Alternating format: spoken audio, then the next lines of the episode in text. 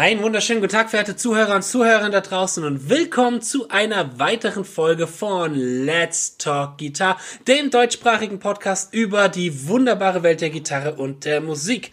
Und heute äh, begrüße ich natürlich wieder an meiner Seite meinen verehrten Podcast-Kollegen, den Fabian Ratzak. Genau, da ist er. Versteckt. Hi, grüß dich, Fabian.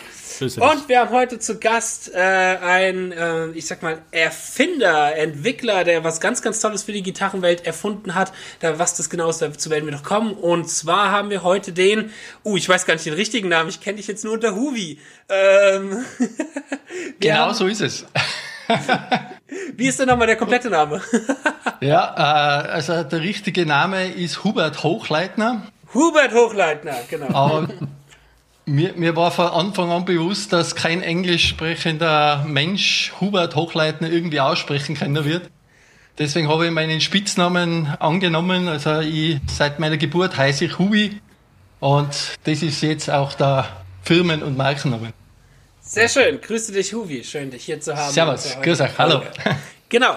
Äh, Huvi hat etwas erfunden, das nennt sich den D-Flex. Was der D-Flex genau ist, dazu werden wir später noch kommen, was das wunderbares, für ein kleines wunderbares Teilchen ist. Ähm, aber erstmal, Huvi, kommen wir noch mal kurz zu dir. Äh, vielleicht kannst du in kurzen Sätzen erwähnen, wer du so bist, was du so machst, woher du kommst. Bist du mehr der Musiker oder genau, einfach nur ein bisschen kurz deine Geschichte, wie du dann zum D-Flex auch kamst. Genau. Okay, also wa warum bin ich?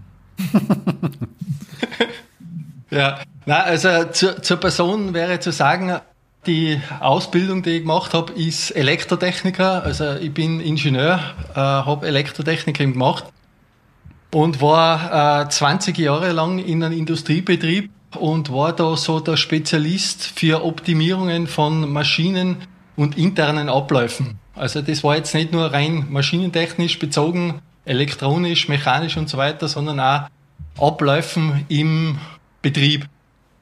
Und vielleicht die, die Geschichte hin in Richtung D-Flex war eben, äh, dass dieser Betrieb, also ich war da 20 Jahre tätig, war da Abteilungsleiter und habe da eben äh, meine Abteilung geleitet und war da so im führenden Gremium mit drinnen.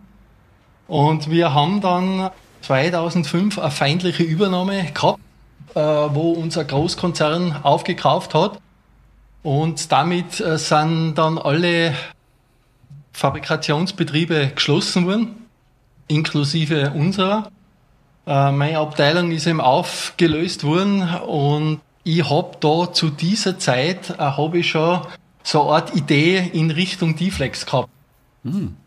Und wir haben da die Möglichkeit gehabt, dass wir nach dem, ähm, nachdem wir aus der Firma ausgetreten sind, waren wir in einer sogenannten Arbeitsstiftung. Ich weiß nicht, ist das euch ein Begriff? Arbeitsstiftung? Ja, was es so ist, weil nee, so, nee, erklär, so, sonst erkläre ich es ganz kurz, weil wie gesagt, das ist, ist nicht alltäglich, dass sowas passiert. Aber eine Arbeitsstiftung ist im Prinzip eine Einrichtung dann vom Betrieb, der es den äh, Mitarbeitern ermöglicht, sich eine gewisse Zeit unter vollem Lohnbezug weiterzubilden, sich noch einen neuen Job zu schauen und so weiter. Und da wirst du dann auch von äh, Leuten betreut, die, äh, also da sind zum Teil Psychologen dabei, aber wie gesagt, diese Situation ist ja nicht gerade einfach. Oder eben äh, Leute, die so Jobhunter äh, sind, beziehungsweise da Kontakte haben und so weiter. Also im Prinzip geht es darum, Zukunftsperspektive zu finden und äh, was Neues zu finden. Und ich habe in dieser Zeit Leute kennengelernt, das ist in Tirol eine Einrichtung und hat geheißen CAST, also C-A-S-T, äh, Center for Academic Spin-offs.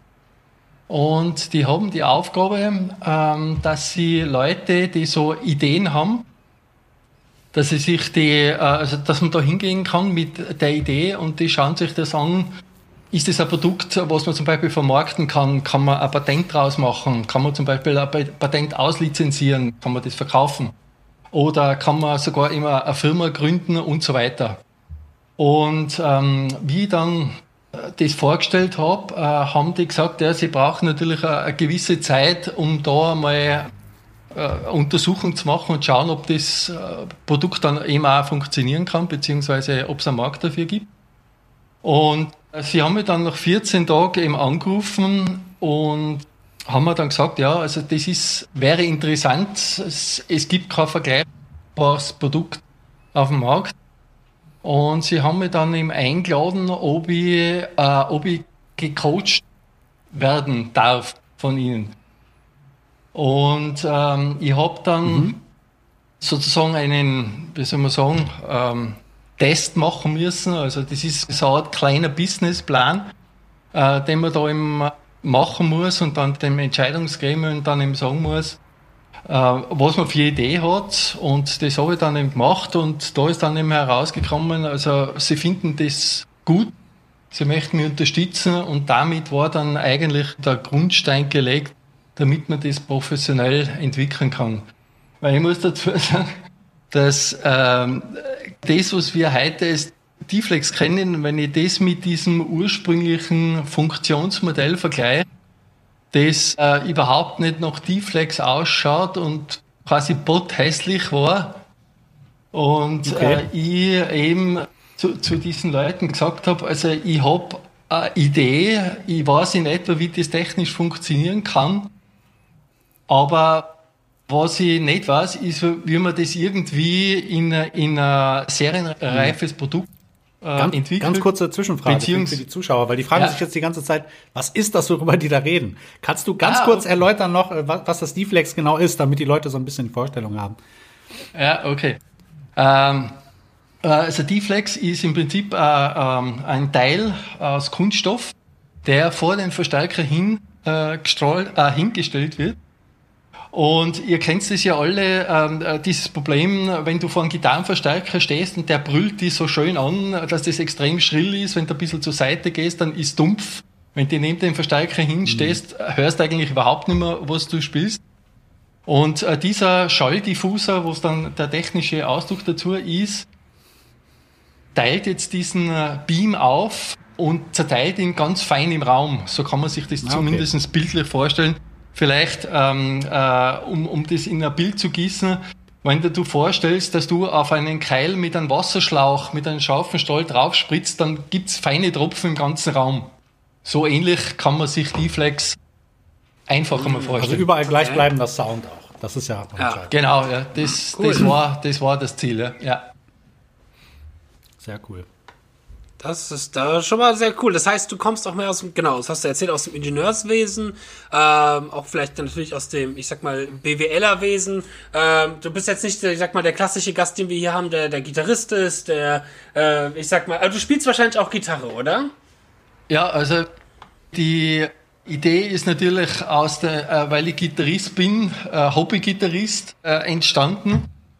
Und eigentlich äh, kann man sagen, dass diese ja, Entwicklung deswegen eigentlich stattgefunden hat, weil ich selber frustriert war. Weil ich, ich kenne euch und äh, auf was für ein Niveau und Level ihr spielt, das ist für mich der absolute Wahnsinn. Also da wäre ich in mein Leben nie hinkommen.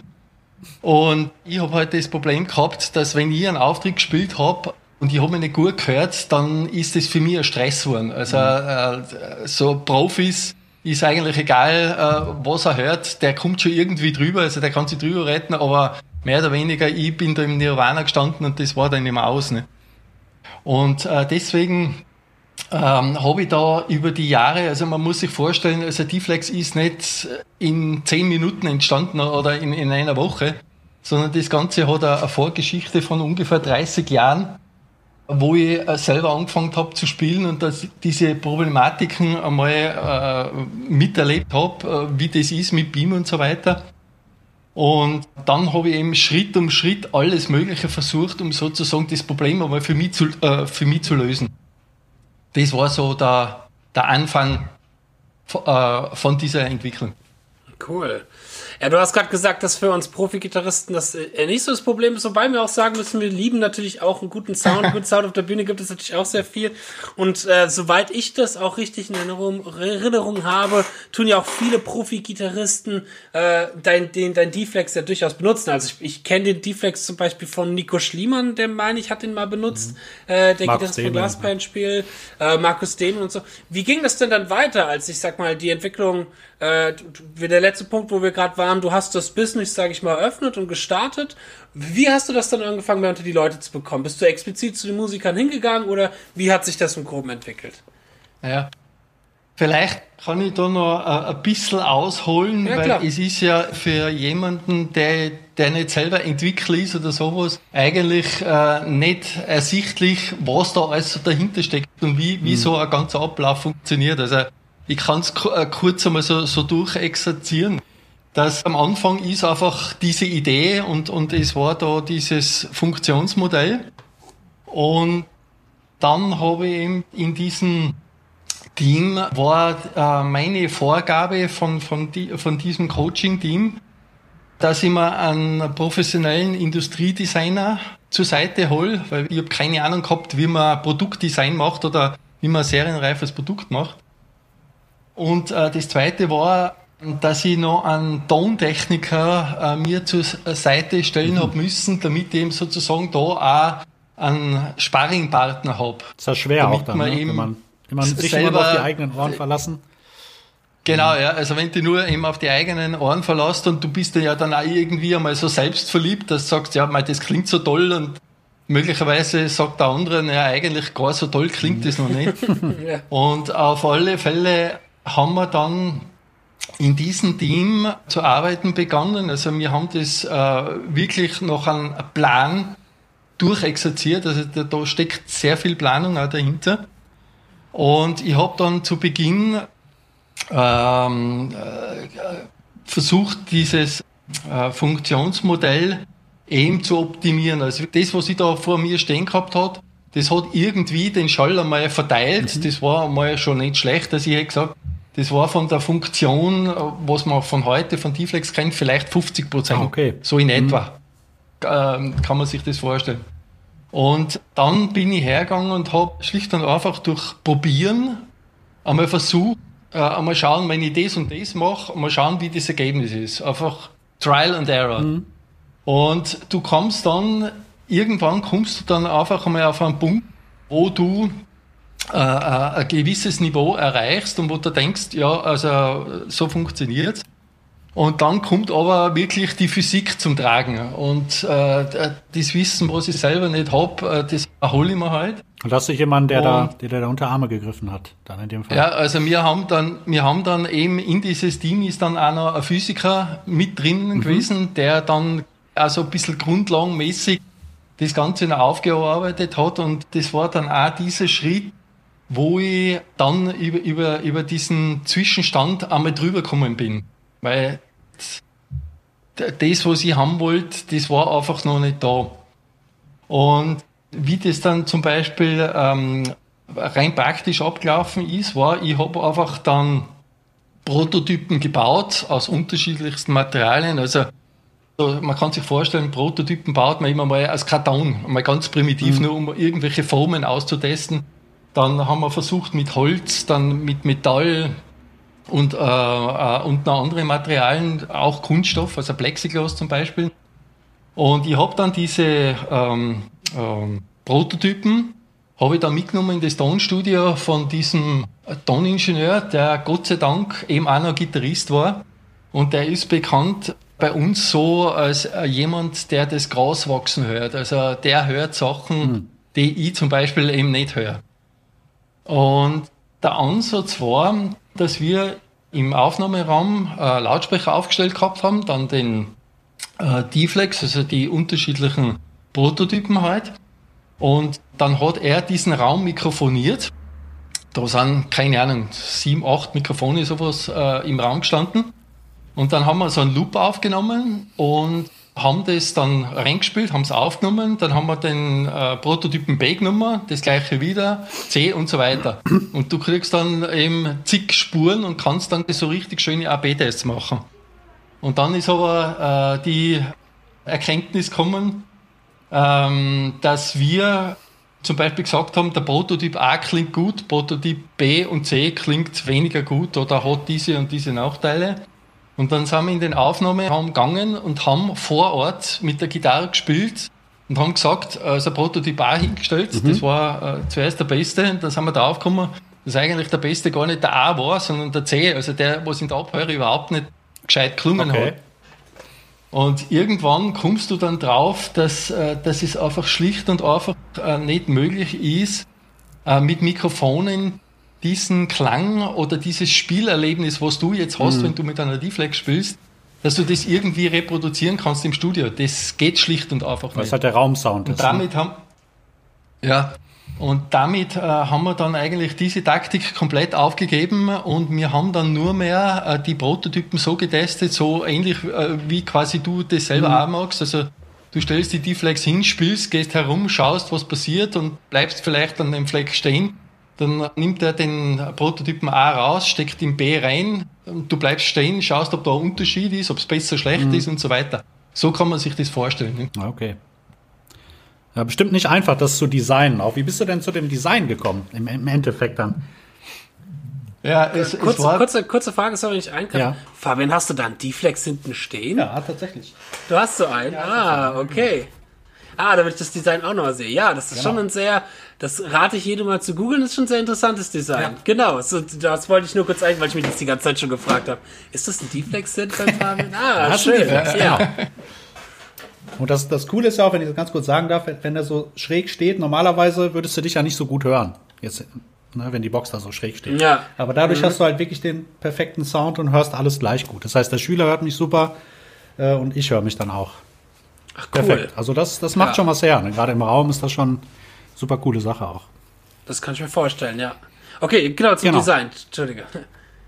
Ja, also das Design das ursprüngliche Modell äh, war mal hässlich und hat auch noch nicht so funktioniert.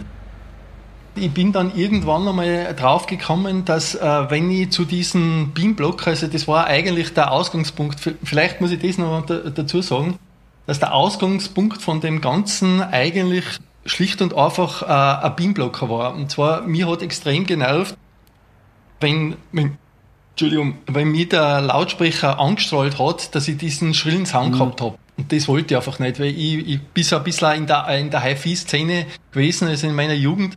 Und äh, habe da in dem Sound von Hi-Fi-Boxen gekannt, aber das, was aus einem, aus einem Gitarrenlautsprecher äh, on Axis rauskommt, mal, ja, das, ja.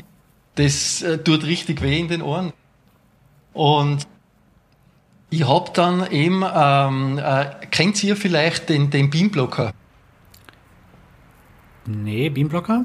Also als, als Produkt, äh, um es äh, zu schildern, also wie gesagt, braucht man nur googeln, Beamblocker. Mhm.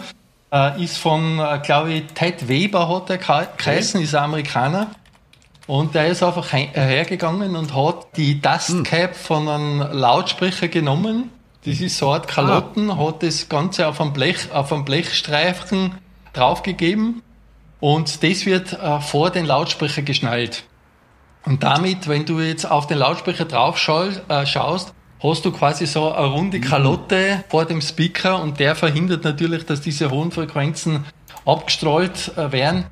Nur eben ist das Problem äh, von, von dieser Art Beamblocker, dass ähm, durch die, die Reflexionen, also Schall, äh, ich muss so sagen, der Lautsprecher strahlt den Schall äh, und dieser Reflexionskörper wirft ihn wieder zurück an den Lautsprecher.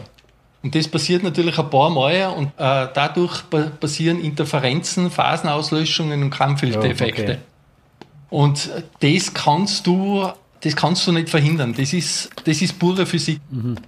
Und ich habe über Jahre hab ich versucht, äh, diesen Beamblocker zu verbessern. Also ich habe zum Beispiel dann diese runde Kalotte so weit hingehend funktioniert, dass ich äh, ein Ding da hätte, wo es wesentlich besser funktioniert als wie dieser Beamblocker, aber immer noch nicht den Schall so gleichmäßig verteilt und auch ähm, nicht komplett verzerrungsfrei irgendwie den Sound äh, äh, wiedergeben kann.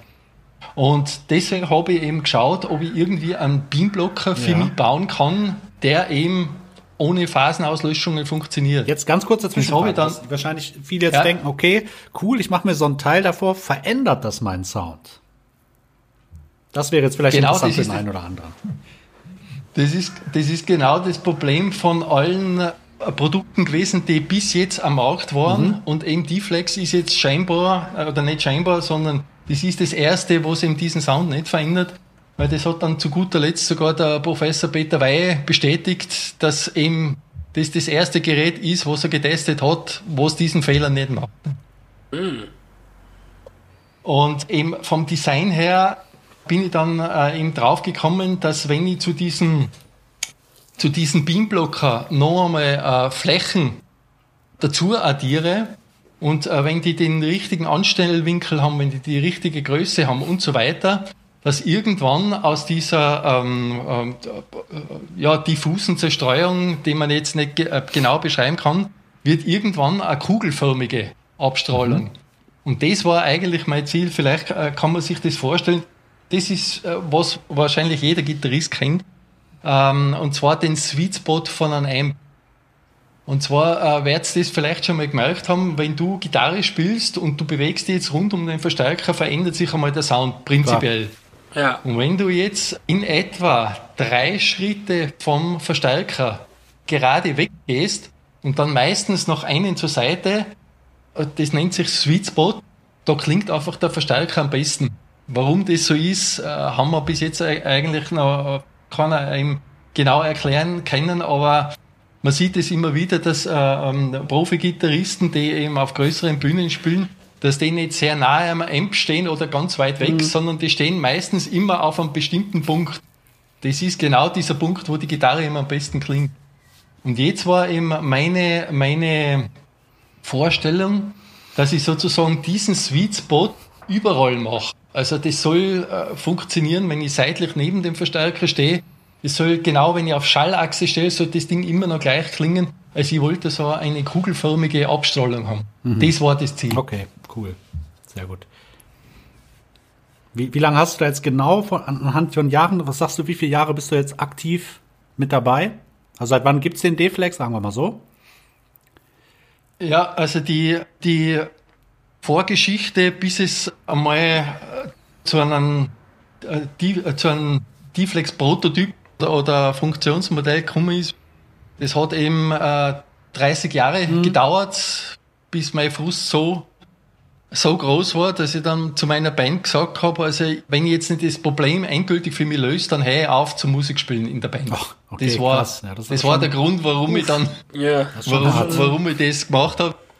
Und äh, ich habe dann eben alles, was ich so in den in diesen 30 Jahren irgendwie einmal gebaut habe oder so, das habe ich in meinen Keller mal zusammengelegt. Das war ein ganz schöner Haufen. Mhm und habe dann diese Teile rausgezogen und habe mal geschaut, ob irgend, äh, irgendwas da irgendwie das Problem löst. Und ähm, da der klassische Beamblocker, das hat halt nicht so funktioniert, wie, wie ich mir das vorgestellt habe.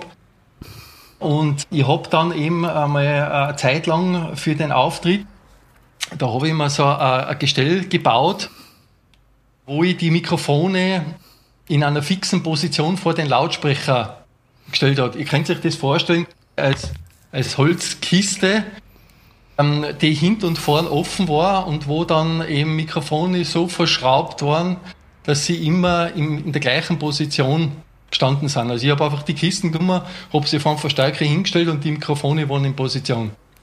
Und äh, habe ich so gespielt und, und äh, habe nicht auf, gepasst und bin an dieser Konstruktion eben äh, angestoßen und oh. habe dann gemerkt, ich höre mir auf einmal besser. Und ich habe dann so zugeschaut ne, und, oh. und denke mir, äh, ja, also ich höre mir jetzt besser und ich habe das jetzt aber gar nicht irgendwie bewertet oder, oder auch, äh, irgendwie toll gefunden oder was auch immer. Das war einfach so okay. ein Flash, der halt da war.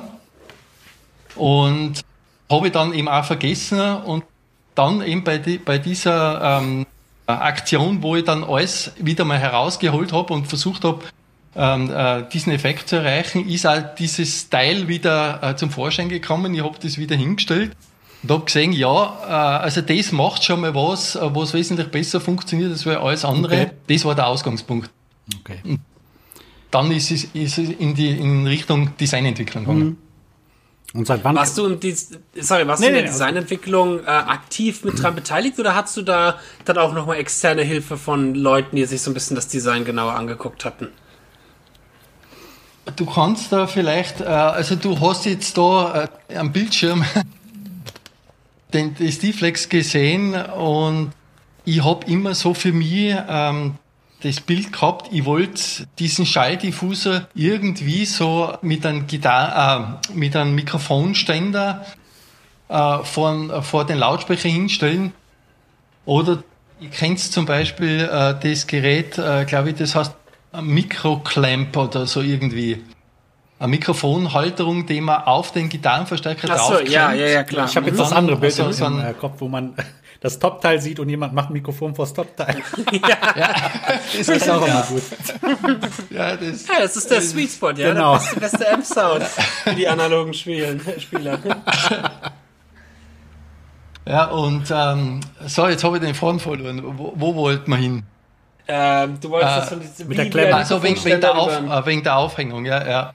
Und da haben wir vorgestellt, dass ich irgendwie diesen Schalldiffuser mit so äh, Klemmsystemen irgendwie auf dem, auf dem ähm, äh, äh, Verstärker befestigt. Und dieser Industriedesigner, der macht sich ja Gedanken, wie man so äh, ein serienreifes Produktdesign hinbringt.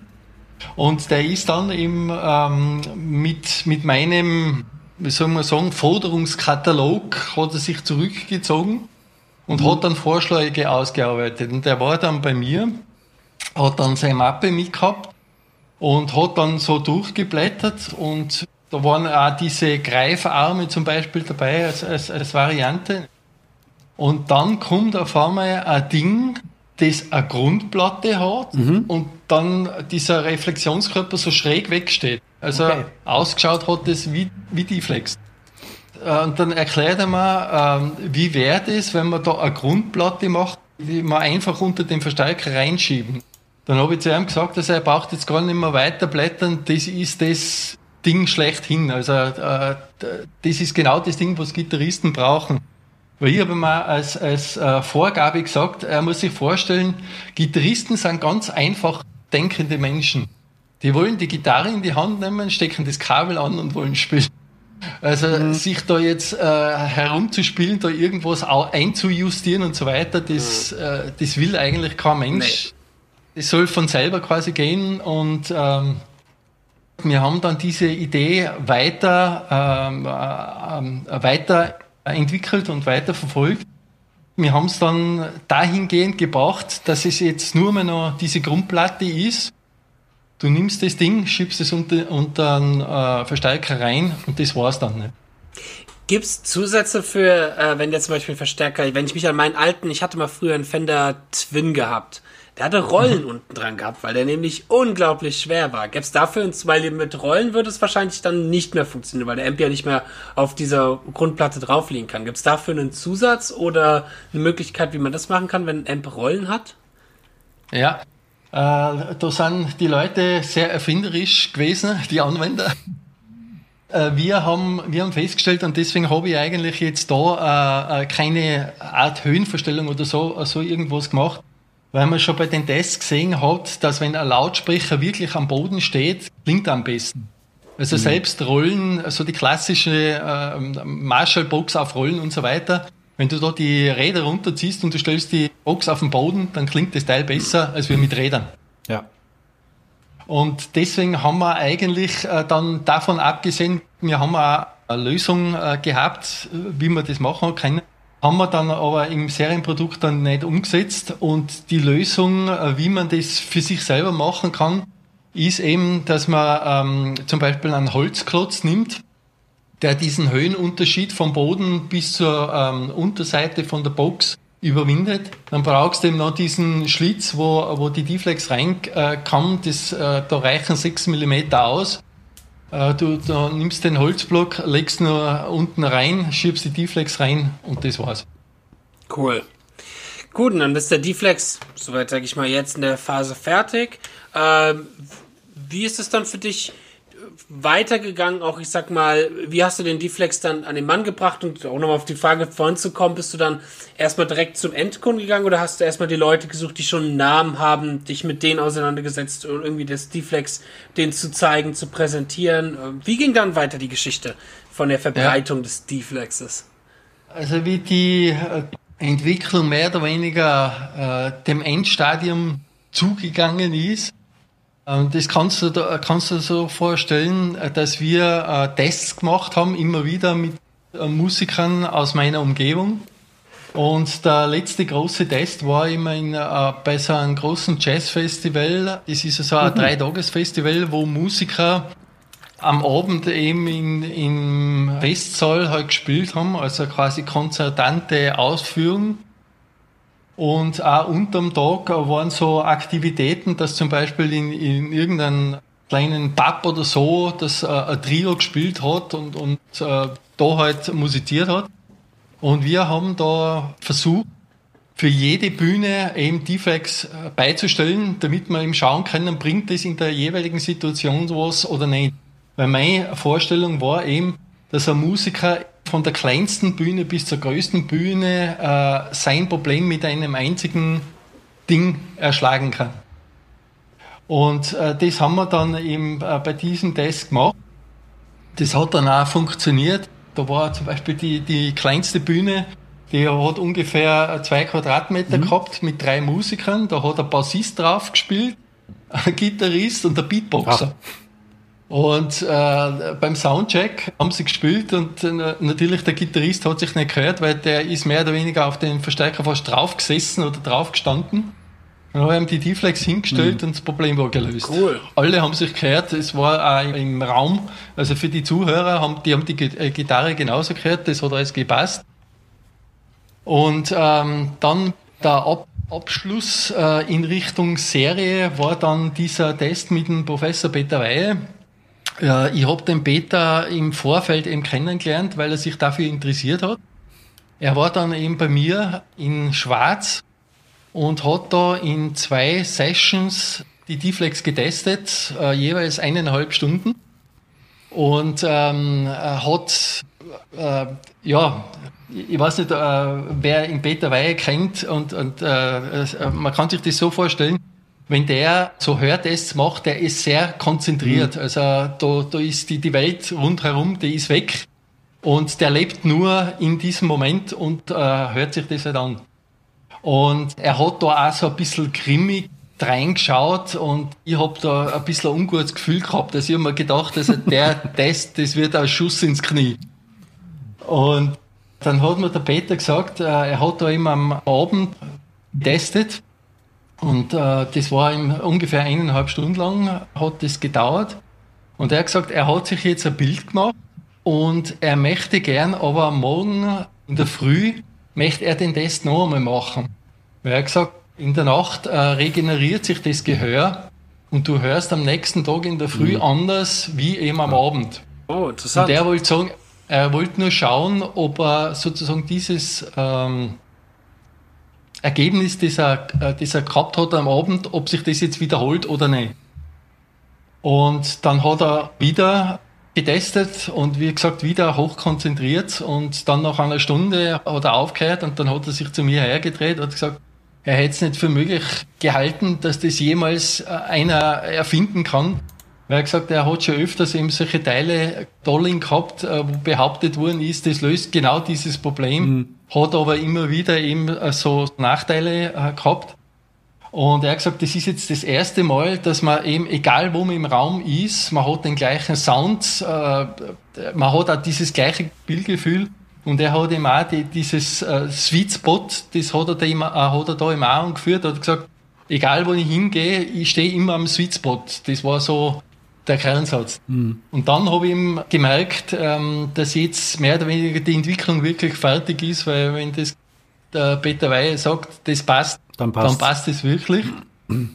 Und dann habe ich ihm versucht, also mir war schon eines klar, dass ich eben, wie gesagt, ich bin ja ein Ein-Personen-Unternehmen, ich werde den Verkauf nicht selber mhm. machen können, weil ich habe weder die Produktion bei mir im Haus, noch äh, habe ich ein Lager oder sonst irgendwas. Und ich bin eher der Techniker, der Entwickler als wir Verkäufer. Dann geht man halt so nach außen und schreibt einmal ähm, Versandhändler oder Händler an und fragt, ob sie Interesse haben, dann eben die Flex zu verkaufen. Und interessanterweise war es dann so, dass ich, ich habe, ähm, vielleicht wisst ihr es oder ich wisst es nicht, auf der, ähm, im Webshop von, von Thomann kann man die E-Mail-Adresse von Hans Thomann finden. Ah, okay. Oh. Gut zu wissen. Ja. Gut zu wissen. Gut zu wissen. Aber nicht weiter so. Hört ja keiner. also, lieber Zuhörer, das aus dem Psch, ne? Psch, ja, genau. Nicht weiter sagen. Na, und ich habe da hingeschrieben und äh, tatsächlich am nächsten Tag kommt eine Antwort zurück. Und ich, also ich habe ihm kurz beschrieben, was ich da so mache. Dann hat er gesagt, äh, ob ich, ähm, also wir haben dann auch noch kurz telefoniert und er hat dann gesagt, ob ich auf der Frankfurter Musikmesse bin, weil er ist da eben, also äh, Thomann stellt ja nicht aus, aber da wird immer Büro angemietet, wo dann Geschäftspartner ihm getroffen werden. Und er hat gesagt, er schiebt mich zwischen zwei Termine ein. Also ich habe genau zehn Minuten Zeit, wo ich ihm das erklären kann. Und genauso ist es gewesen. Also äh, fünf Minuten vor äh, der vollen Stunde ist die Tür aufgegangen mhm. und äh, der Mann ist da rausgekommen und der Hans hat mich reingebeten. Dann habe ich ihm begonnen zu erzählen. Ich habe da auch so eine Mappe gehabt mit, mit einer grafischen Darstellung, wie das in etwa ausschaut. Und er hat gesagt, also soweit er das jetzt einmal vom Stand weg sagen kann, äh, kennt er mal kein Produkt, was da irgendwie in die Nähe hinkommt. Und er glaubt, äh, dass das einen Markt hat. Und so sind wir dann eben auch verblieben. Und äh, er hat dann gesagt, äh, sobald das Serien, die erste Serienproduktion fertig ist, soll ich ihn anschreiben. Er nimmt das einmal in den Shop rein, dann schauen wir, was passiert und dann äh, sieht man ja, also ob sich das verkauft oder nicht. Ne? Mhm. Und das habe ich dann natürlich auch mit, mit anderen Händlern gemacht. Ähm, ich habe dann eben äh, Gott sei Dank das Glück gehabt, dass eigentlich so ziemlich alle großen Online-Händler und äh, ähm, äh, namhafte Händler äh, D-Flex dann eingekauft haben. Und so ist dann quasi D-Flex in die, in die Breite gegangen. Okay. Kurze Frage noch. Ähm, gibt es unterschiedliche Modelle von einem D-Flex? Oder gibt es ein Hauptmodell? Ja, also, äh, wir, äh, wie wir auf den Markt gegangen sind, sind wir mit der Edition am Markt gegangen. Also das ist das Modell, was bei dir mhm. da jetzt im Hintergrund ist. Also das ist dieses Modell mit dem roten Zusatzdiffuser. Weil wir eben festgestellt haben, es gibt so unterschiedliche Situationen, wo dieser rote Zusatzdiffuser eben ist noch einmal verbessert, die Situation. Was macht der? Du kannst dir das so vorstellen, dass ähm, der Winkel, äh, in dem der seitliche Strahl weggeht, also ich habe das dann Enhanced Zone äh, genannt. Wir können dann später noch, noch kurz mhm. drüber reden, warum es die gibt und, und wie die funktionieren.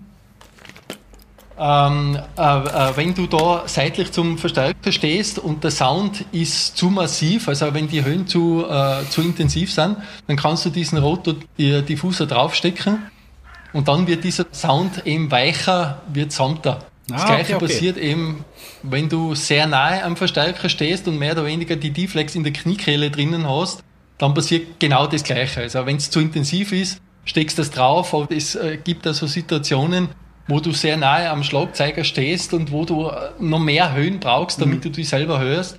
Dann nimmst halt den roten Diffuser runter mhm. und dann hast du eigentlich wieder deinen Sound, ohne dass du in deiner Signalkette herumschrauben musst. Das war zum Beispiel auch mein Eindruck. Habe ich letztens auch mal ausprobiert, das rote Ding, also den Diffuser rausnehmen und gefällt mir persönlich besser. Aber ich kann mir vorstellen, dass es auch Situationen gibt, wo es dann praktisch ist, den zu haben.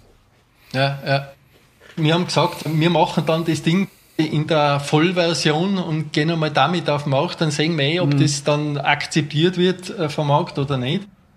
Und dann etwas später haben wir dann äh, die etwas einfachere ähm, Form dann nachgereicht. Das war dann die Aura, die im Prinzip ähnlich, also gleich ausschaut wie die Edition, nur äh, diesen roten Zusatzdiffuser äh, nicht hat.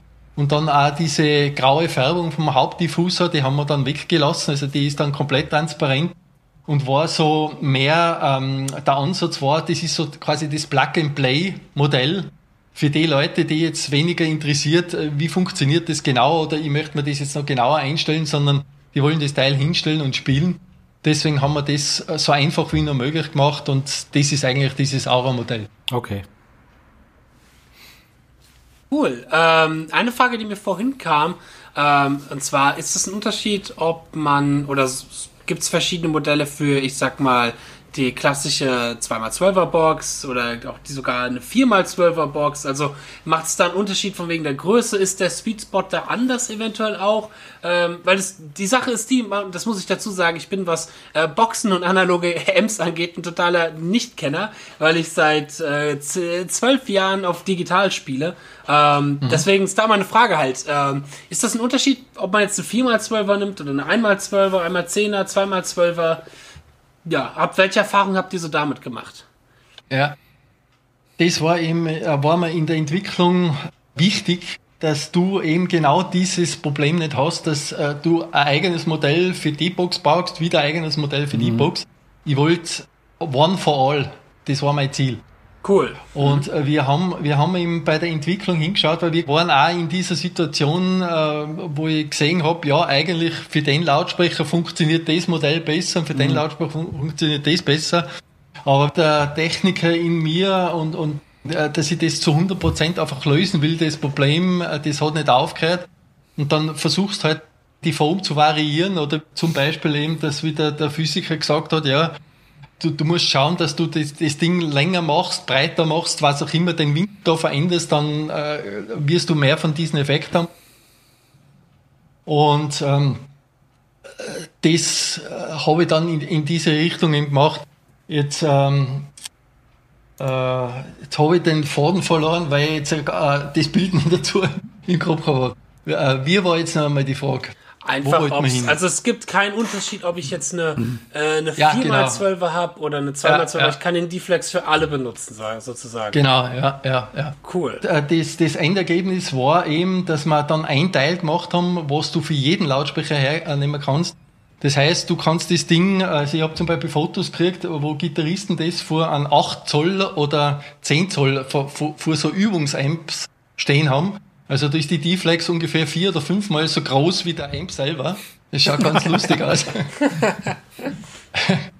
Und ähm, du kannst aber selbst, äh, also Bassisten, die zum Beispiel mit 15 Zoll äh, Basslautsprechern äh, daherkommen, so funktioniert das Ding genauso. Mhm. Also das ist egal, um es einmal so zu beantworten.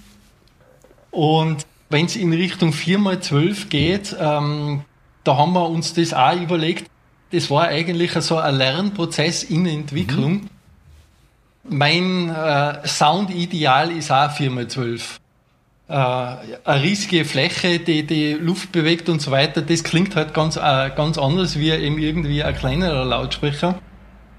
Und bei diesen äh, Feldtests, beziehungsweise Test äh, von Gitarristen, haben wir dann festgestellt, dass die Leute, die eben äh, so, so Full-Stacks gespielt haben oder im Firma 12er Boxen, dass die mir dann gesagt haben, du eigentlich, wenn ich da vor mein 2 also der hat zum Beispiel immer eine 2x12er Box gehabt, mhm. wenn ich da mein 2x12er Box hernehme und da zwei D-Flex davor hinstelle, dann klingt das wuchtiger und größer wie mein 4x12er. Also für, für was nehme ich dann die 4x12er her?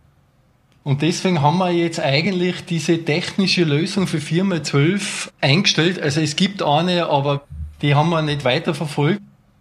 In der Praxis passiert jetzt Folgendes. Äh, zum Beispiel, äh, ich weiß nicht, kennt ihr in Axel Ritt von Gravedigger? Ja. Ja. Ja. ja.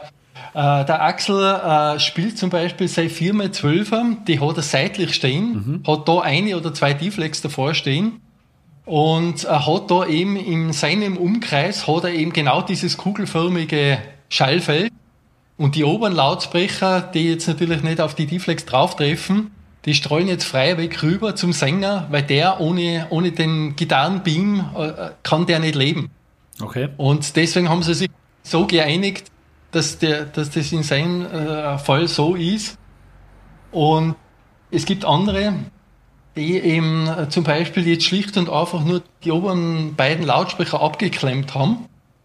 Und du spielst dann sozusagen mit einer Oversized 2x12er Box. Also es laufen nur Ach die so, unteren okay. beiden Lautsprecher. Ja, disconnected. Die oberen Lautsprecher äh, hängen frei drinnen. Und ich weiß nicht, ob ihr äh, das äh, Prinzip kennt von Passivmembranen. Das äh, war mhm. so die ähm, ja, wie soll man sagen, eine Technologie, die so in die 90er äh, hochgekommen ist. Das ist aus der HiFi High-End-Szene gekommen, wo äh, die Leute eben festgestellt haben, dass eben diese klassischen Bassreflexboxen ab einer gewissen Lautstärke dieses Luftgeräusch im, im Bassreflextunnel nicht unterdrücken können. Es hat dann auch sogar so eine Art Filter gegeben, also es war wirklich, äh, da ist Engineering reingeflossen, um da auch Lösungen zu finden, bis irgendjemand dann äh, einen Schritt gemacht hat, dass er gesagt hat, er nimmt einfach einen Lautsprecher, der nur die Membran hat mit der Gummisicke, mhm. aber es gibt keine Magneten und es gibt keine Spule. Und äh, wenn jetzt so ein, ein, Lautsprecher in einer geschlossenen Box sitzt, dann hat er im Prinzip die gleiche Funktion wie die Bassreflexöffnung, nur dass es keine Luftzug gibt, weil das Gehäuse ist nach wie vor geschlossen.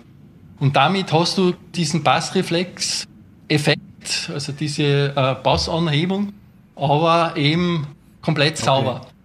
Nur hat, hat sich das eben über die Jahre nicht durchgesetzt, weil natürlich äh, diese Lautsprecher von der Stückzahl her sehr gering verkauft werden, dadurch im Verhältnis äh, äh viel teurer sind. Es wäre immer so, so ein, ein, rundes Loch in der Box. Ja.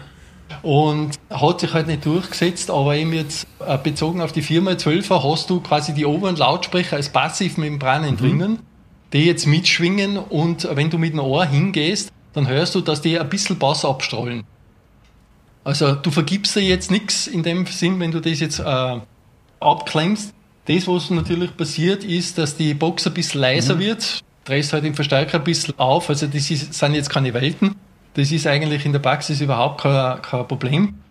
Und ähm, die zweite Option, ähm, äh, die die Leute gemacht haben, eben, äh, das haben wir ja selber alles durchprobiert, ist, dass du die oberen Lautsprecher überhaupt ausbaust und dann diese Löcher mit einem Brett verschließt, dass sie luftdicht ist. Das hat dann den Vorteil, dass die Box eben fast um die Hälfte leichter wird, weil zwei Lautsprecher fehlen.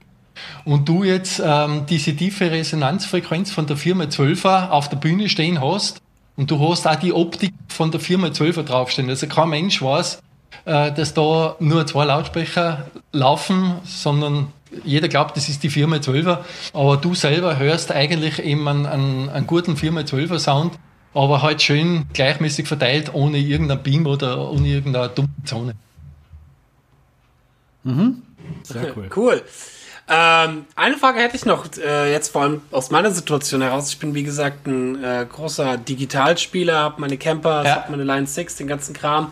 Ähm, war noch nie so im analogen Bereich drin. Das heißt, wenn ich irgendwo auf der Bühne stehe, gibt es so gut wie kaum Boxen. Jetzt, wenn es natürlich kaum Boxen gibt oder so gut wie gar keine Boxen, dann gibt's natürlich auch, habe ich mir gedacht, oh, keine große Verwendung den Deflex, aber wie ist es denn mit Wedges? Wie ist es denn mit Monitorboxen? Gibt's da eventuell eine Möglichkeit, wofür man sowas wie den Deflex auch benutzen kann, um einfach, weil es geht ja beim Deflex, so wie ich das verstanden habe, auch erstmal um den Wohlfühlsound, dass man sich als Musiker auf der Bühne wohlfühlt, weil es wird ja eh mikrofoniert dann, die Box, das heißt für den Zuhörer aus, das ist eine kleine Bühne, hat es ja keine große Einwirkung. Ja. Gibt es da eine ja. Möglichkeit, sowas vielleicht auch an, an jetzt zum Beispiel einfach nochmal einen Monitor-Wedge ranzusetzen, um halt eben dort nochmal den Pegel zu strahlen und zu dieses kugelförmige hinzubekommen? Ja. ge ge genau, ja. Also du, du sprichst genau das an, was eben Teil der Entwicklung war. Also auch diese Tests hat es gegeben. Und ich kenne das aus meiner eigenen Situation raus, oder das kennt jeder Musiker, der eben vor einem Wedge steht dass meistens eben der Schall relativ, also da gibt's auch diesen Beam, also mhm. das trifft ja so irgendwie voll ins Gesicht und ähm, wenn der Sound eben nicht ideal eingestellt ist, dann kann es auch schneller mal unangenehm werden und dann versuchst halt irgendwie seitlich rauszugehen aus, aus diesem Schallstrahl und der ist halt auch irgendwie fokussiert eben auf einen näheren Bereich und äh, wir haben dann festgestellt, dass eben, wenn du hergehst und dieses Wedge hochkant stellst und dann den Hochteil nach unten und dann ein Deflex äh, davor gibst, dass diese kugelförmige Schallabstrahlung genauso mit dem Monitor funktioniert. Ah, cool. Und cool. das Lustige, äh, Lustige an der Geschichte ist, wir haben das getestet und äh, das war eben auch Teil der Entwicklung, weil mir war wichtig, ein Teil für alles. Mhm. Und ich habe da eine Band in England, so äh, kann man sich vorstellen, so 60s Oldies Band. Und da hat mir einmal der, der Bassist angerufen, der eben D-Flex hat und der Gitarrist spielt eben auch mit D-Flex. Und die haben gesagt, äh, sie haben normalerweise haben sie drei Monitore mhm. am Boden liegen. Aber in diesem Club, da geht nur ein Monitor. Und nicht einmal der liegt da, wo er eigentlich hingehört. Ah, okay. Und die haben gesagt, wäre es da möglich, irgendwie das so zu machen, dass, dass wir uns trotzdem hören, beziehungsweise dass sich der Sänger auch hört. Dann habe ich gesagt, ja, funktioniert. Dann habe ich ihnen das gesagt und äh, die sind eben hergegangen, haben das dann ein bisschen aus, äh, außermittig hingestellt, weil, wie gesagt, in der Mitte ist kein Platz gewesen. Äh, die Flex davor und der Effekt ist gewesen, dass der Gesangssound von allen Musikern gehört worden ist und hat äh, bestens funktioniert. Cool. Habe cool. ich, hab ich noch mal eine Frage. Ähm, sind ja auch schon einige bekannte Namen auch äh, deine Kunden. Vielleicht magst du dazu so ein paar Geschichten erzählen, was dir so gerade einfällt. Zum Beispiel der Markus Demel hatten wir schon angesprochen. Der benutzt gerne deine Produkte. Genau, wer spielt eigentlich genau, als D-Flex? Beziehungsweise gibt es da auch, ich sag mal, Artist Corporations, so dass man D-Flex Artist werden kann oder solche Sachen? Ja, äh, da ist bei mir das Problem, dass D-Flex nicht so ähm, ja, ein Renner ist, dass man da äh, hohe Verkaufszahlen macht oder Riesengewinne schreibt und so weiter. Und ähm, deswegen eigentlich in dem Sinn das klassische Endorsement oder sowas, sowas gibt's mhm. nicht. Und äh, ich habe halt das Glück halt gehabt, dass ich da mehr oder weniger was erfunden habe, was eben Profimusiker schon lange gesucht haben und dass Leute das einfach entdeckt haben. Also zum Beispiel der Markus Demel äh, hat das über den Peter Weihe erfahren. Mhm, also okay, okay. die kennen sich gut, sind befreundet. Und der Markus hat mit dem Peter telefoniert, 14 Tage vor einer Tour. Und haben so gesprochen und der Markus sagt dann, ja, dann geh halt wieder auf die Bühne und ich werde wieder das Problem haben, dass ich mich nicht höre, weil der hat daheim ein super Studio und, und alles perfekt mhm. und so weiter und äh, auf der Bühne geht es halt nicht so perfekt, ne? Und da sagt der Peter eben, er hat da jetzt einen, einen Typen kennengelernt, der hat da was erfunden und ich glaube, der kann dein Problem lösen. Tatsächlich ist dann so gewesen, äh, dass ich Markus dann Teile geschickt habe und gesagt, probier's einfach aus. Wenn es geht, mhm. ist gut. Wenn nicht, dann schickst du es halt zurück. Und die haben das dann im äh, Proberaum vor der Tour äh, probiert und äh, das war schon ein Hammer. Also er hat gesagt, äh, vor allem der, da der Zacki, Zacki Zuckers noch Drums mhm. gespielt. Er hat gesagt, dass der Zacki zum ersten Mal seinen Gitarrensound so gehört hat, wie er eigentlich gespielt wird, war überhaupt noch nie da. Und so hat er dann eben diese Tour begonnen und vielleicht äh, haben das auch ein paar andere Profimusiker mhm. irgendwie gesehen und dann äh, gekauft und so weiter. Ne? Weil zum Beispiel, wenn ich mir da so die Liste durchlese, äh, rein von, von Deutschland, ein Axel Ritt habe ich über einen Testbericht kennengelernt, mhm. der sich, der hat das irgendwo gelesen und gesagt, du, ich mache da gerne einen Test.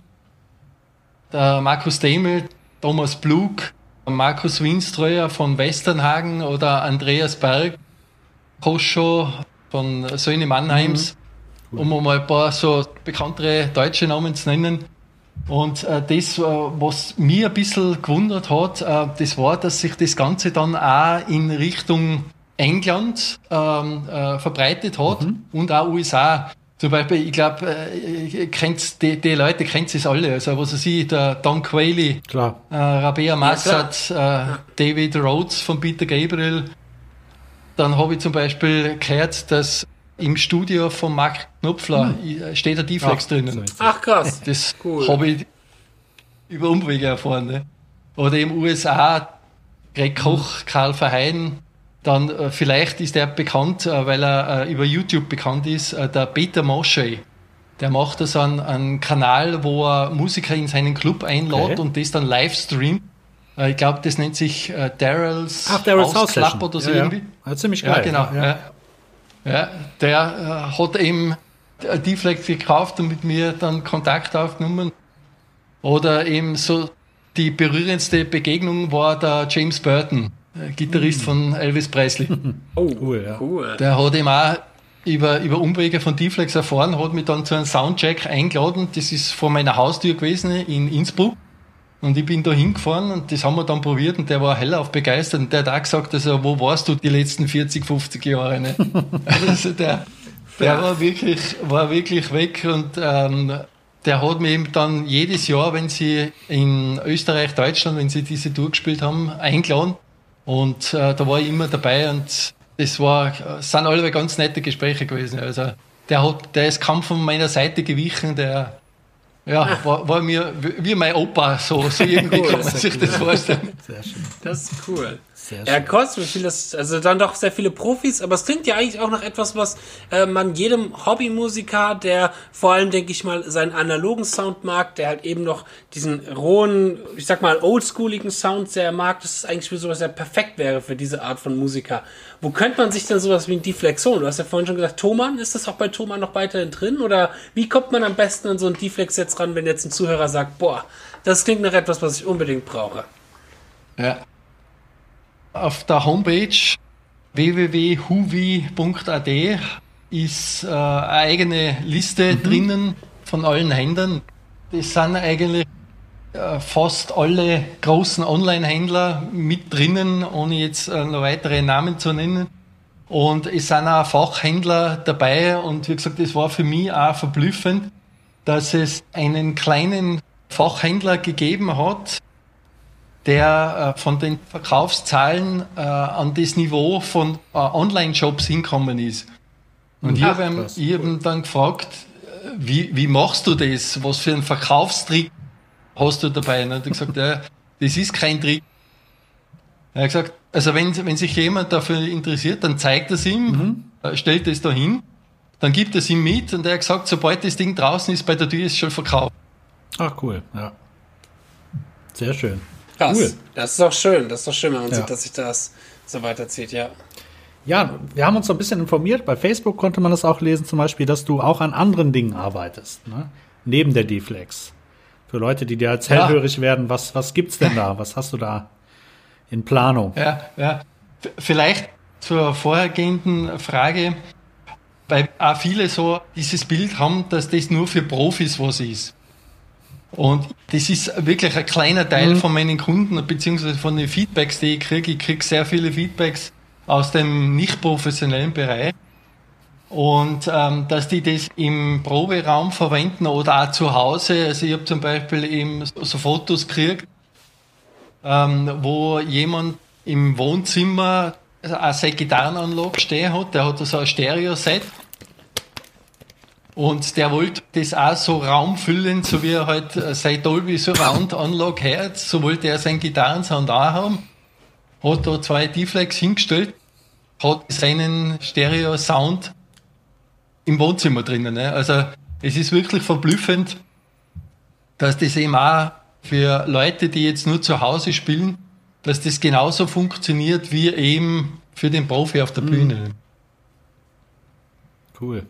Sehr schön. Ähm, so, wo, wo, wo waren wir noch? Wir waren bei all dem, was du jetzt noch gerade am entwickeln bist. Ah ja. Wo es noch so im, im, in der genau. Schublade was drin ist. Was gibt es noch schön Neues von dir? Ja, äh, also das ist schlicht und einfach aus der Tätigkeit heraus, ähm, dass ich in meinem Umfeld äh, so als der, der Soundwicker, Problemlöser für andere Gitarristen war hat sich zum Beispiel in einem ähm, gewissen Zeitraum herauskristallisiert, ähm, äh, ein Tonabnehmer. Also ich, ich habe jetzt einen, einen Tonabnehmer mhm. mit dem Harry Häusl äh, zusammen entwickelt. Ach cool. Und ihr kennt vielleicht, ich hoffe die Jahrzahl stimmt, aber ich glaube 1978, wie Dire Straits mit Sultans of Swing am Markt gekommen ist. Ja. Ich glaube, es war 78. Äh, dire Straits, das habe ich noch nie gehört. Sultans of was? Saltens auf Natürlich Swing. kennt man Saltens auf Swing. Ist das nicht ein Stück von irgendwie? ja, genau, ja, genau. Es war dieser, äh, dieser Langhaarige mit dem Stirnband, glaube genau. ich, so irgendwie. ja, na, auf, auf alle Fälle war da zu dieser Zeit, wie der Song rausgekommen ist, wollte jeder diesen Sound haben. Also die ganzen Coverbands, die ich so gekannt habe, die haben den ganzen Abend mhm. nur mit diesem Sound gespielt. Und ihr könnt euch äh, vielleicht noch erinnern, dass die Stratz zu der Zeit noch keinen Fünfwegschalter gehabt haben, sondern nur diesen Dreiwegschalter. Und wenn du diese Zwischenposition gebraucht hast und äh, du das nicht genau hinjustiert hast und nur angekommen bist, dann warst du schon wieder in einem anderen Tonabnehmen drinnen. Jetzt haben die Leute das mit Gaffertape angeklebt. und natürlich haben die den, den ganzen Abend mit diesem Sound spielen müssen. Ne? Und es ist, äh, tritt da insofern dann ein Problem auf, dass wenn du äh, so Rhythmus-Sachen mit einem verzerrten Sound oder auch High-Gain-Sound äh, spielst, dann hast du in dieser Zwischenposition im Verhältnis zu viele Bässe. Also das matcht extrem. Und mit diesem Problem sind die Leute eben zu mir gekommen und äh, ich habe das dann versucht, was ich mit einem vorgeschalteten Equalizer irgendwie rauszufiltern oder mit Treble Boostern mhm. äh, verzerren und so weiter. Und ich habe seit dieser Zeit eben so im Hinterkopf eingespeichert gehabt, dieses Problem werde ich einmal mit einem Pedal lösen. Ich habe von einem äh, Kollegen einmal so eine komplett zerlegte Strat gekriegt mit Tonabnehmern und Elektrik. Mhm. Also da war nichts ganz, das war, war ein Haufen und irgendwann habe ich das zusammengebaut und habe dann diese Tonabnehmer ausprobiert und, und äh, herumprobiert. Und irgendwann höre ich auf einmal diesen Sound, den ich da seit 78 irgendwie so im Kopf drinnen habe. Und ich habe mir gedacht, ja, vielleicht ist es wirklich möglich, dass ich das, was ich haben will, nicht mit einem Pedal löse, sondern mit einem Tonabnehmer. Also gleich vorne in der Signalkette wäre natürlich das Ideale. Ich habe dann noch weiter herumprobiert und habe irgendwie dann ähm, Kontakt zum Harry Häusl äh, gekriegt Tonabnehmerhersteller für viele Leute, die es vielleicht nicht wissen. Genau, aus dem Tonabnehmerhersteller. Genau. Ja. Und ähm, habe ihm das Problem geschildert und habe gesagt, äh, wie, wie kann ich da weitermachen? Oder gesagt, ja, sobald ich es zeichnen kann, kann er es wahrscheinlich bauen. Ah, okay. Und äh, dann habe ich ihm eine Zeichnung geschickt und hat er gesagt, ja, das sollte eigentlich funktionieren. Dann hat er mir es geschickt. Und ähm, die Besonderheit jetzt zu einem Standard-Tonabnehmer ist, dass er fast ähm, eineinhalbfach so groß ist wie ein Standard-Humbucker, weil drei Spulen drinnen sind im Steg. Oh, okay. Aber da muss man auch schon eine spezielle Gitarre auch haben, ne?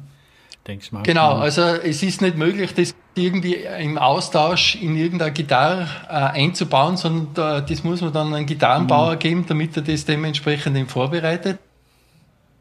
Und du hast jetzt die Möglichkeit, wenn du äh, den Sound am Steg spielst, dass du diesen Zwischenpositionssound, den man von Dire Straits erkennt, mhm. den kannst du von Clean bis High gehen spielen. Ah, okay.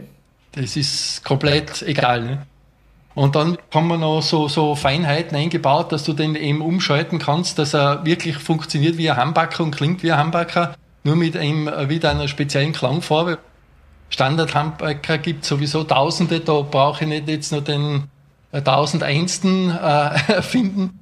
Und äh, also der hat dann auch einen speziellen Sound und vor allem äh, das, was mir geglückt ist, dass der Halstonabnehmer, da habe ich diese dritte Spule weggelassen, also der besteht nur aus zwei Spulen, die aber weiter auseinander sind. Und der wiederum, der hat einen ganz einen eigenen Klang, den ich so äh, noch nie auf einer E-Gitarre gehört habe. Ich habe das unter anderem, ähm, so jetzt hoffentlich fällt mir der Name ein, das ist der ehemalige Chefredakteur von Gitarrenbass, der Ros Dieter Rosenberg? Rösberg. Rösberg, Dieter Rösberg. Rösberg, ja. Und dem habe ich die Gitarre beim, bei der Holy Grail Guitar Show gezeigt mhm. und der hat sich dann interessiert und hat die dann auch gespielt. Und er hat auch gesagt, dass er, äh, er hat sowas noch nie gehört. Also er hat gesagt, er kennt die Les Paul-Welt, er kennt die Dele-Welt, er kennt die Strat-Welt. Aber das, was ich da jetzt habe, das ist irgendwo daneben. Also das geht nicht dazwischen ein, das ist, ist irgendwo Innovatives. Äh, ganz was Neues. Und wir sind von der Entwicklung sind wir so weit, dass wir serienreif haben. Also das Ding funktioniert, das wissen wir. Und was jetzt so im Hintergrund äh, im, im Laufe des Jahres passiert ist, dass ein bekannter Gitarrenbauer eine Gitarre baut, wo dieser Tonabnehmer drinnen ist. Und das werden wir dann noch Darfst du schon sagen, wer das vorstellen? ist, oder soll es noch eine Überraschung bleiben? Na, das soll eine ah, Überraschung bleiben. Sehr gut, dann bleibt es spannend. Ja, es bleibt spannend. Ja. Cool. cool, ja. Ja, super. Das klingt doch nach sehr, sehr schönen Neuigkeiten und sehr, sehr schön vieles Neues, was man davon Huvi hören kann. Ähm, Huvi, dich folgen kann man Social Media, bist du da, Facebook, hast du so eine Internetseite, dass man up to date sein kann bei dir? Gibt es das? Wobei Fabian ja, hat vorhin ja. gesagt, und ich gehe mal von aus, dass du Facebook wahrscheinlich haben wirst, oder? ja, ja. Na, also ich habe zu Beginn der Firmengründung natürlich gemerkt, man muss da irgendwas machen. Bin auf Facebook mit der äh, Personenseiten und mit der Firmenseiten dann etwas später habe ich dann auf Instagram begonnen.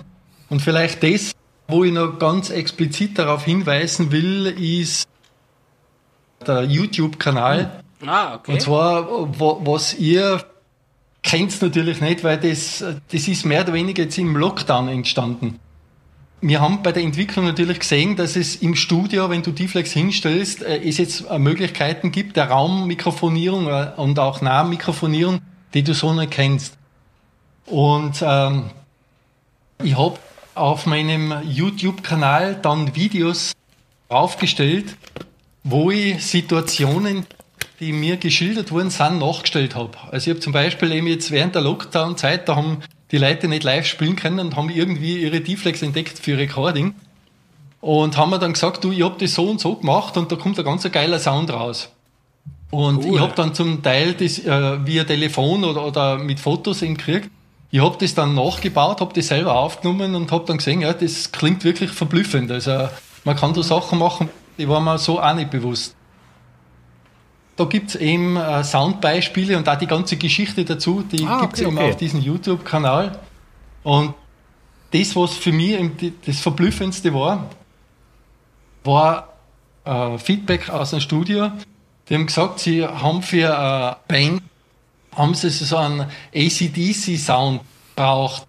Mhm. Und das hat schnell gehen müssen und so weiter. Und sie haben natürlich mit D-Flex schon ein bisschen herumprobiert und äh, haben da eine Aufstellung gefunden. Und normalerweise ist es so, dass du das Mikrofon an die Membran ausrichtest mhm. und da eben abnimmst.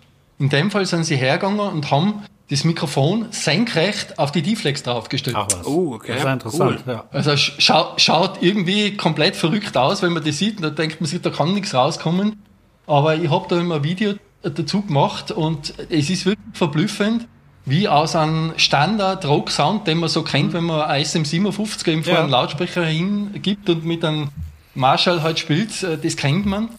Und ich habe das dann wirklich in AB-Tests gemacht, das kann man sich schnell anhören, wie das auf einmal in diese ACDC-Richtung hinmacht. Ach, so cool. Und das ist wirklich verblüffend, wie, wie echt dieser Sound klingt. Wie heißt dein äh, YouTube-Kanal noch für die Zuhörer zum Schluss vielleicht? Äh, ist, glaube ich, am, äh, am einfachsten zu finden, eben auch auf YouTube Huvi. einfach Huvi, also H-O-O-V-I googeln. Okay, super. Ich glaube, der Kanal heißt Huvi GSE, also GSE steht Guitar Sound Enthusiast. Mhm. Ja, cool. Sehr schön. Der Sound Engineer. Okay, ja, sehr schön, Huvi. Danke, dass ja, du hier dabei warst. Die Stunde ist jetzt voll. Wir haben ja immer so die Stunde als Zeitlimit. Äh, mega, mega Gut. interessant ja. auf alle Fälle. Dieses Detox auf alle Fälle. Detox. Die Flex meine ich nicht. Detox. Detox. Deflex, der Detox wieder ein Sound. Genau. Eliminiert alle blöden Soundquellen. So, ähm, Nee, also sehr, sehr cool, sehr interessant. Vor allem auch für mich, der, ich habe das wie gesagt immer nur ein bisschen mal gesehen, dass die Leute sowas haben, aber wusste auch nie genau, was das ist. Da ist sehr viel gelernt jetzt in der Stunde. Sehr, sehr cool. Ich denke mal, für so manche Auftritte könnte ich mir sowas auch mal tatsächlich zulegen. Äh, ja, und wenn ihr da draußen Interesse habt, äh, schaut es euch mal an, sucht nach Huvi und seinem D-Flex. Und äh, genau, lohnt sich jeden Fall mal anzugucken, auszuprobieren eventuell. Äh, genau, ihr habt es ja gehört, wo ihr es bekommt. Genau, sehr schön, Huvi, dass du da warst. Wir bedanken uns für deine Zeit. Hat mich sehr gefreut. Ja, vielen genau. lieben Dank. vielen lieben Dank. Danke dir, lieber Fabian, für diese wunderbare Podcast-Folge heute wieder. Und danke auch an unsere Zuhörer und unsere Patreon-Supporter. Und dann würde ich sagen, sehen wir uns in der nächsten Folge wieder. Alles klar. Tschüss. Alles klar. Alles klar. Tschüss und danke. Ciao. Ciao. Ciao.